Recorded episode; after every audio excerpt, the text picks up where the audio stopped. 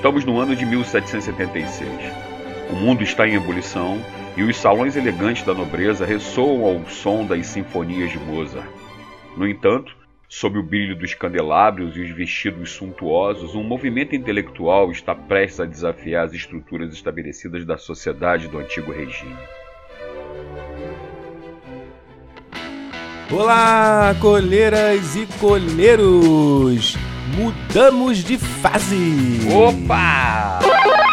É isso aí, pessoal! Agora vamos nos aventurar na história geral, Chicão. Vambora, meu camarada. Vamos lá, galera. Geral ligado aí, né? Geral ligado. Isso aí. Nessa primeira etapa, contemplaremos conteúdo do início do período contemporâneo, as ideias liberais, a consolidação do capitalismo e as revoluções burguesas que ajudaram a moldar as sociedades contemporâneas de hoje. Muito certo, E você já sabe, já está comigo ele. Ele não é o Jack Nicholson, mas é iluminado. Um farol para a história. Com ele não há obscurantismo, é o absoluto Francisco Araripe. Absoluto não, cara. Que isso, meu camarada. Mas é isso mesmo, Bronzinho. Começaremos pelo agitadíssimo século XVIII, cara. O século que a burguesia bagunçou o coreto da velha estrutura aristocrática, da nobreza, da igreja, dos governos absolutistas monárquicos e assumiu o controle político nos estados europeus.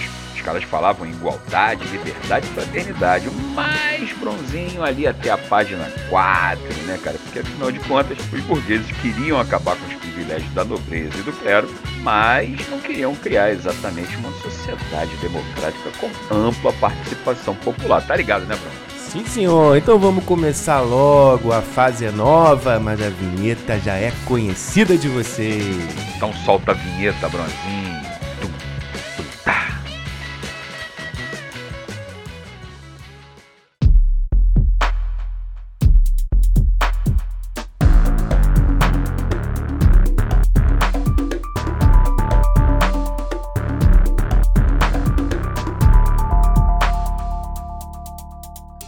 Chicão, muito feliz, começando uma nova fase. Vamos pegar o avião, é, viajar pra Europa agora. Já começou contando a história do Mozart aí, né, rapaz? Pô, história bonita. E do filme, né, cara? Maravilhoso, Amadeus. Wolfgang. Wolfgang. Vamos começar então pelas ideias. Vamos falar hoje de muita ideia nova as teorias que fundamentaram as revoluções burguesas, as famosas propostas liberais que criticavam o antigo regime e que passaram a ser difundidas a partir de um movimento que ficou conhecido por Iluminismo, Ilustração ou o século das luzes, um movimento literário, filosófico difundido na Europa a partir do fim do século XVII mas principalmente, né, Chicão, ao longo do século XVIII, aliás, por isso é o século chamado de o século das luzes. É verdade, Bronze. O movimento iluminista, cara, surgiu em meio ao desenvolvimento econômico nos estados europeus e, consequentemente, da burguesia, né, rapaz? Não por outro motivo, a classe burguesa abraçou as ideias do movimento baseado no uso da razão científica que deveria iluminar as sociedades. Então, galera, razão sinônimo de luz, sinônimo então de iluminismo, né, rapaz? O movimento criticava as bases da sociedade absolutista europeia, como a sociedade estamental, baseada em privilégios para a nobreza e o clero, o poder concentrado nas mãos dos reis e a excessiva influência da religião sobre as sociedades, né, cara? Além, é claro, do controle do Estado sobre as atividades econômicas, ou seja, aquilo que a gente chamava de mercantilismo no período moderno, cara. Isso aí, mas o iluminismo não apenas criticava, mas também propunha uma série de medidas, como o Chico falou, baseadas na ideia da razão, que deveriam ser aplicadas na sociedade e na economia. Já estou com o sino na mão. Então se liga aí, Bronzinho. Em primeiro lugar, cara, a liberdade religiosa com a separação de igreja do Estado, rapaz. A liberdade de expressão, o direito à propriedade a divisão dos poderes de Estado, né, executivo, legislativo e judiciário, um regime constitucional, ou seja, a lei igualando todos, e a igualdade jurídica entre os cidadãos que deveriam viver em fraternidade, cara. Logo, o fim dos privilégios da nobreza e do clero. Muito bem, Scão. Muita ideia importante, né, que faz parte hoje dos debates atuais, né, de nossa sociedade. É verdade, tem gente que contesta muito isso, né, cara? No final do, dessa iluminação, dessa racionalidade das sociedades, propondo um regime autoritário, né? É verdade. Muito bem, amigo. Perceba também que a gente não está falando de igualdade social, mas sim de igualdade jurídica. Né? Isso significa, então, que as diferenças entre os mais e os menos abastados deveriam permanecer. Mas, na teoria, todos deveriam ser iguais perante a lei. Perceba também que três palavras são importantes nas ideias iluministas, você certamente já ouviu elas: liberdade, igualdade e fraternidade. Como é que é em francês isso, Chicão? Liberté, égalité, fraternité. ah, garoto. Cara, rapaz. é muito, muito troglodita. Merci beaucoup. Como é que surgiu e quais as origens, então, do iluminismo? Rapaz, tradicionalmente, data-se o iluminismo no período que vai de 1715, né, o ano da morte do Luís XIV, até 1789, início da Revolução Francesa, ou mais um pouquinho além, 1793, com o período do governo dos jacobinos. No entanto, cara, estudos mais recentes ampliam essa temporalidade, admitindo que o período inicial do movimento começa em 1620 né, e vai até o início do século XIX. Esta datação, cara, leva em conta que os ideais iluministas tiveram origem com a Revolução Científica do século XVII, onde se destacaram nomes como Francis. Pô, que nome lindo, hein, cara? Não, Francis não é Francisco, não, cara. Francis é Francis. Francis. Vem com esse papo, não. Francis. Não começa. não é Francisco. Francis. Que nome lindo, cara. Francis. Tá Francis. forçando a barra já. Francis Bacon, cara. Olha só, o cara só tem coisa boa no nome. Spinoza, Isaac Newton, René Descartes e o John Locke, cara. Essa revolução se baseava na busca de explicações racionais e científicas através da observação e da experiência para os fenômenos naturais. Logo, essas ideias passaram a ser aplicadas às sociedades, cara. Muito bem, né, Chicão? A ideia da separação de ciência e religião, né? Então, essa galera trouxe essas bases científicas para a gente começar a pensar sobre isso. É verdade, mas lembrando que os iluministas não eram contrários à igreja ou a Deus, né? Eles eram deístas critica muitos deles que inclusive criticavam aqueles que não acreditavam em Deus, criticavam muito o ateísmo naquela época. Exatamente. O que eles propunham é exatamente a diminuição da influência das igrejas sobre as sociedades. Mas isso não começou também lá no Renascimento, Chico, do século XV, XVI? Exatamente, Bronze. E dessa forma, cara, nós podemos compreender que o iluminismo é produto do desenvolvimento do pensamento humano ao longo dos séculos, começa, na verdade, lá na Idade Média, com o movimento humanista, que buscava também a racionalidade, separando razão e religião e valorizando o homem como centro e protagonista do seu destino, cara. Muito bem, é o que a gente falou ali um pouquinho aqui atrás. Isso é chamado de também antropocentrismo, né? Ou seja, o homem e a sua capacidade individual de compreender e racionalizar as coisas o antropocentrismo também, né, Chicão? Que coloca às vezes o homem num lugar perigoso, né, em relação em relação à sua relação com a natureza, com outras coisas e afins. É verdade. Mas o humanismo que surgiu a partir do século XIII foi responsável pelas primeiras universidades na Europa e assim influenciou o renascimento cultural europeu. Muito certo, Bronze. Logo, nós temos um fio condutor que nos leva até o movimento iluminista, que surge com o humanismo, passa pelo Renascimento, pela Revolução Científica do século XVII e chega até o século XVIII com o movimento iluminista. Muito bem, uma construção aí que durou alguns séculos. Mas também não podemos esquecer que o iluminismo não é único, né, Chicão? E que ele se espalhou não apenas pelos estados europeus, mas também chega à América, Ásia, África, Logo, podemos pensar em diversos iluminismos. Perfeitamente, Bronze. Além das origens filosóficas, temos também que pensar que o iluminismo é produto do desenvolvimento comercial burguês e que grande parte de suas ideias estavam vinculadas à defesa do livre comércio e da garantia da propriedade. Dessa forma, o pensamento iluminista impulsiona a burguesia ao defender. Pega o sino aí, Bronzinho que o Estado poderoso é o Estado rico e que a fonte de riqueza é o trabalho organizado. Para isso, não pode haver privilégios sociais. Todas as classes devem produzir e pagar impostos. Logo, todos deveriam ser iguais perante a lei, e a economia deveria ser regulada não pelo Estado, mas sim pelo mercado. Para que houvesse desenvolvimento econômico, Bronze, a religião não deveria interferir na sociedade, devendo haver tolerância religiosa, ou seja, no campo dos negócios não deveria fazer nenhum tipo de censura ao fato de outra pessoa envolvida no negócio pertencer a uma religião, uma igreja diferente da minha. Muito bem, nascia assim então o liberalismo econômico. Então vamos começar, Ascão, a falar um pouquinho dessas ideias aí e dos principais nomes do iluminismo. Vamos sim, Bronze. Começando pelos que são considerados os precursores do movimento lá do século XVII. Entre eles, cara, nós podemos citar o John Locke, cara, que era um filósofo inglês. Muito Locke esse cara, né? Muito Locke. Muito Locke, cara.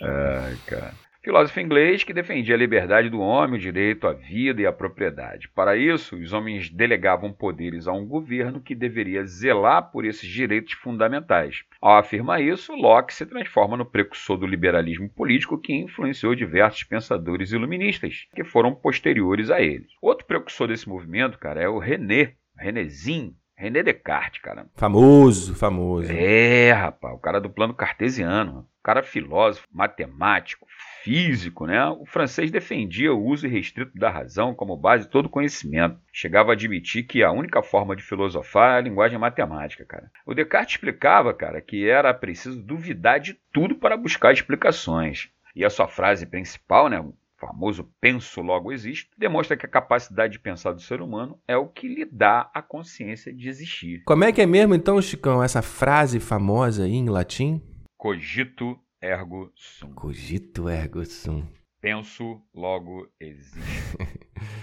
Enfim, no curso dos principais intelectuais do Luminismo temos Diderot e D'Alembert.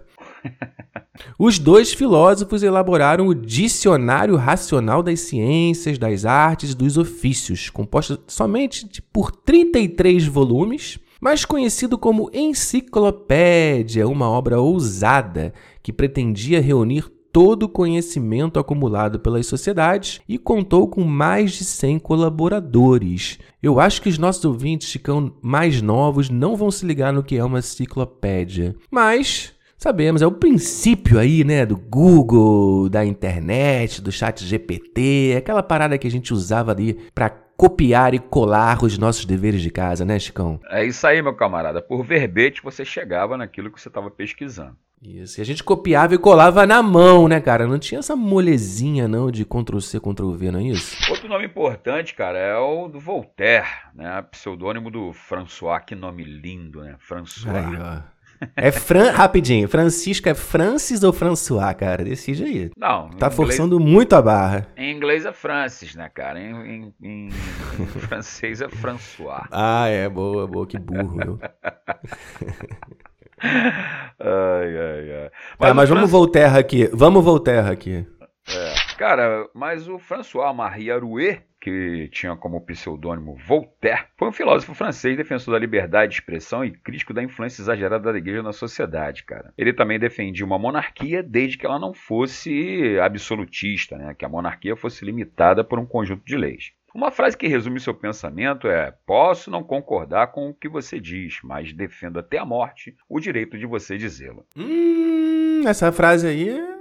É, rapaz. Complicada ela? Inclusive, cara, essa frase que é citada, né, inclusive em tribunais, é comumente né, atribuída ao Voltaire, mas na verdade ela é da escritora britânica Evelyn Beatrice Hall, biógrafa de Voltaire, que publicou essa frase para exatamente explicar o pensamento do Voltaire, cara. E o livro foi publicado em 1906, ou seja, mais de 100 anos depois que o Voltaire morreu, cara. Interessante isso. E, e o Montesquieu?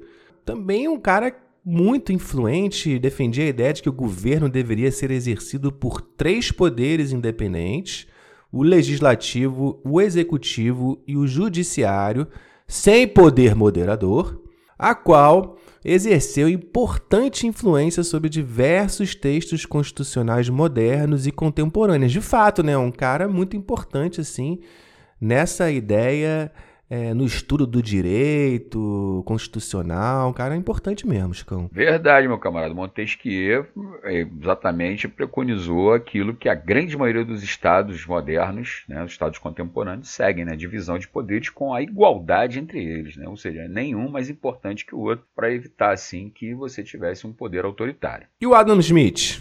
Ah, o Adão Silva, rapaz. O Adam Smith, esse cara sim, meu camarada, é considerado o pai do liberalismo econômico, né, rapaz? O escocês defendia que a riqueza do Estado se dá através do trabalho, do interesse no desenvolvimento e no aprimoramento do trabalhador, né? Para o Adam Smith, né, cara, a livre iniciativa e não a interferência do Estado na economia, o livre comércio e a concorrência gerariam o desenvolvimento do Estado. Isso claro, sem a necessidade de regulamentação, ou seja, sem a necessidade de criar nenhuma regra para os negócios poderem fluir, cara. Para ele, para o Adam Smith, cara, o próprio mercado se incumbiria de regular os preços através da lei do capitalismo, né? Lei capitalismo, lei universal do capitalismo, a lei de oferta e procura, meu camarada. É isso. Já essa aí já, isso aí a gente ouve muito ainda, né? Adam Smith influencia o pensamento econômico sendo a base do pensamento neoliberal, ou seja, do novo liberalismo, que na verdade, né, Chicão, parece ser um pouco mais radical que o próprio liberalismo do Smith.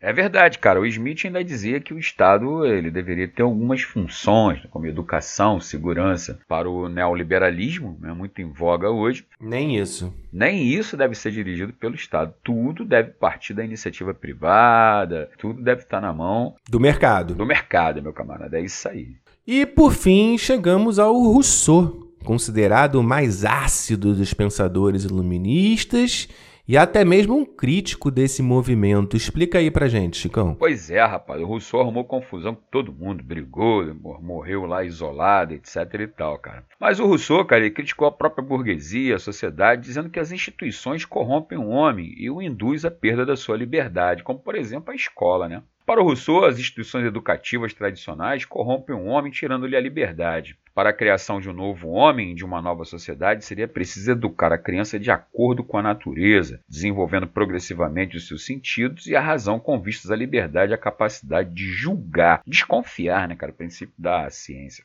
Logo, a natureza do homem é buscar intensamente a liberdade. Sua obra principal, O Contrato Social, Rousseau afirma que todo poder vem do povo e que a vontade da maioria é soberana. Aliás, essa frase aí, todo poder emana do povo, está no preâmbulo da nossa Constituição e da Constituição de muitos países aí, rapaz.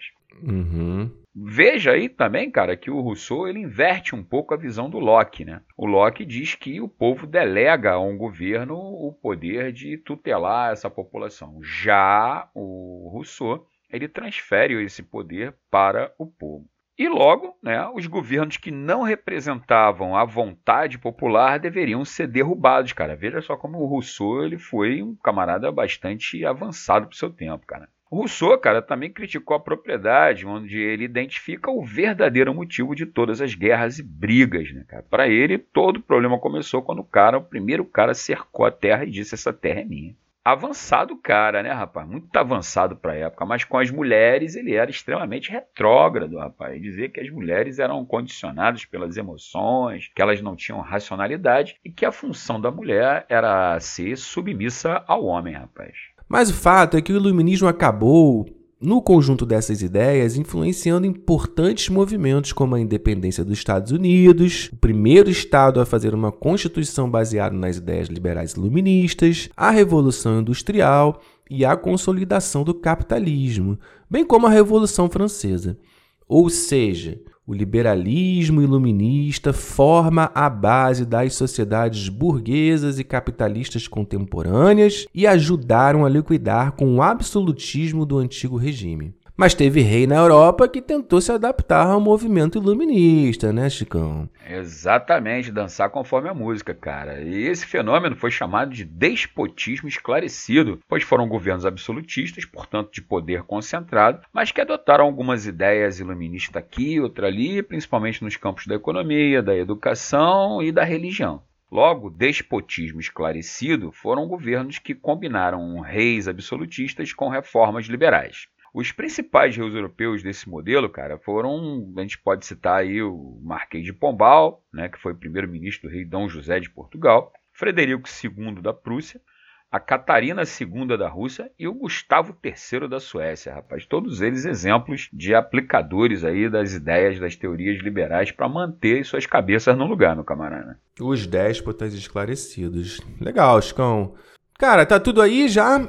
Nosso primeiro episódio de História Geral. É isso aí, Bronze. Mas para finalizar, cara, nós temos que falar, né, sublinhar aí uma partezinha e falar que o iluminismo foi um movimento que pretendeu criar uma noção de civilização única, né, cara, com base, claro, na cultura europeia, na cultura branca europeia. E desta forma, cara, não respeitar a cultura e os saberes diversos do mundo. Como se a gente criasse, né, Bronzinho, uma espécie de um homem universal, baseado nos valores e na cultura, não levando em consideração que em diversas partes do planeta muitos pensadores estavam desenvolvendo suas ideias.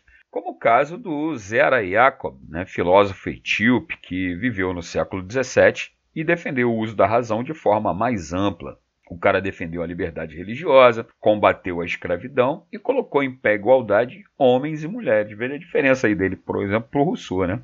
Ou seja, cara, o Jacob foi muito além dos pensadores europeus que, ao mesmo tempo em que defendiam a liberdade, justificavam instituições como a escravidão e a submissão feminina. Isso aí, Chicão. Muito importante essa fala aí para a gente ir fechando o nosso primeiro episódio de história. Assim, ideias que muito importantes, obviamente, que influenciaram a nossa sociedade, mas que trazem também à tona aí um eurocentrismo, né? A ideia é, exacerbada também, antropocêntrica de mundo, que traz muitos problemas e muitas coisas para a gente pensar, certo, Chicão? É verdade, meu camarada. Essa modernidade aí que o iluminismo ele coroa é o momento em, em que os estados europeus eles, eles tomam né, definitivamente o controle da situação. Né? Junto com o iluminismo se desenvolvia também a Revolução Industrial e outras revoluções que consolidaram um sistema capitalista burguês, tudo mais que a gente tem. Então é preciso ficar ligado que o iluminismo ele vai ser exatamente essa teoria que vai condicionar os europeus ao topo, né, um suposto topo de dominação do planeta. Isso aí, vamos falar, vamos se aprofundar mais, Chicão, vamos continuar aí estudando a história geral, tô muito feliz. E você? É, meu camarada, começamos essa nova fase aí. Nosso próximo episódio vai ser a independência dos Estados Unidos, o primeiro movimento liberal de fato que aplicou na prática essas ideias, essas teorias liberais. Já tô trabalhando já, meu camarada. Boa, garoto. Vamos para o United States, então, daqui a pouquinho, nas próximas semanas. E você que está com a gente, já estamos aí iniciando uma nova fase. Você também vai iniciar uma nova fase, entrando ali no nosso Apoia-se, contribuindo um pouquinho com o nosso projeto, Chicão. É verdade, Bronzinho. Apoia a gente, cara. Muito bem, vamos terminar então de novo ouvindo aquela música bonita do Wolfgang. O que você acha, Chicão? Wolfgang centroavante do Borussia Dortmund?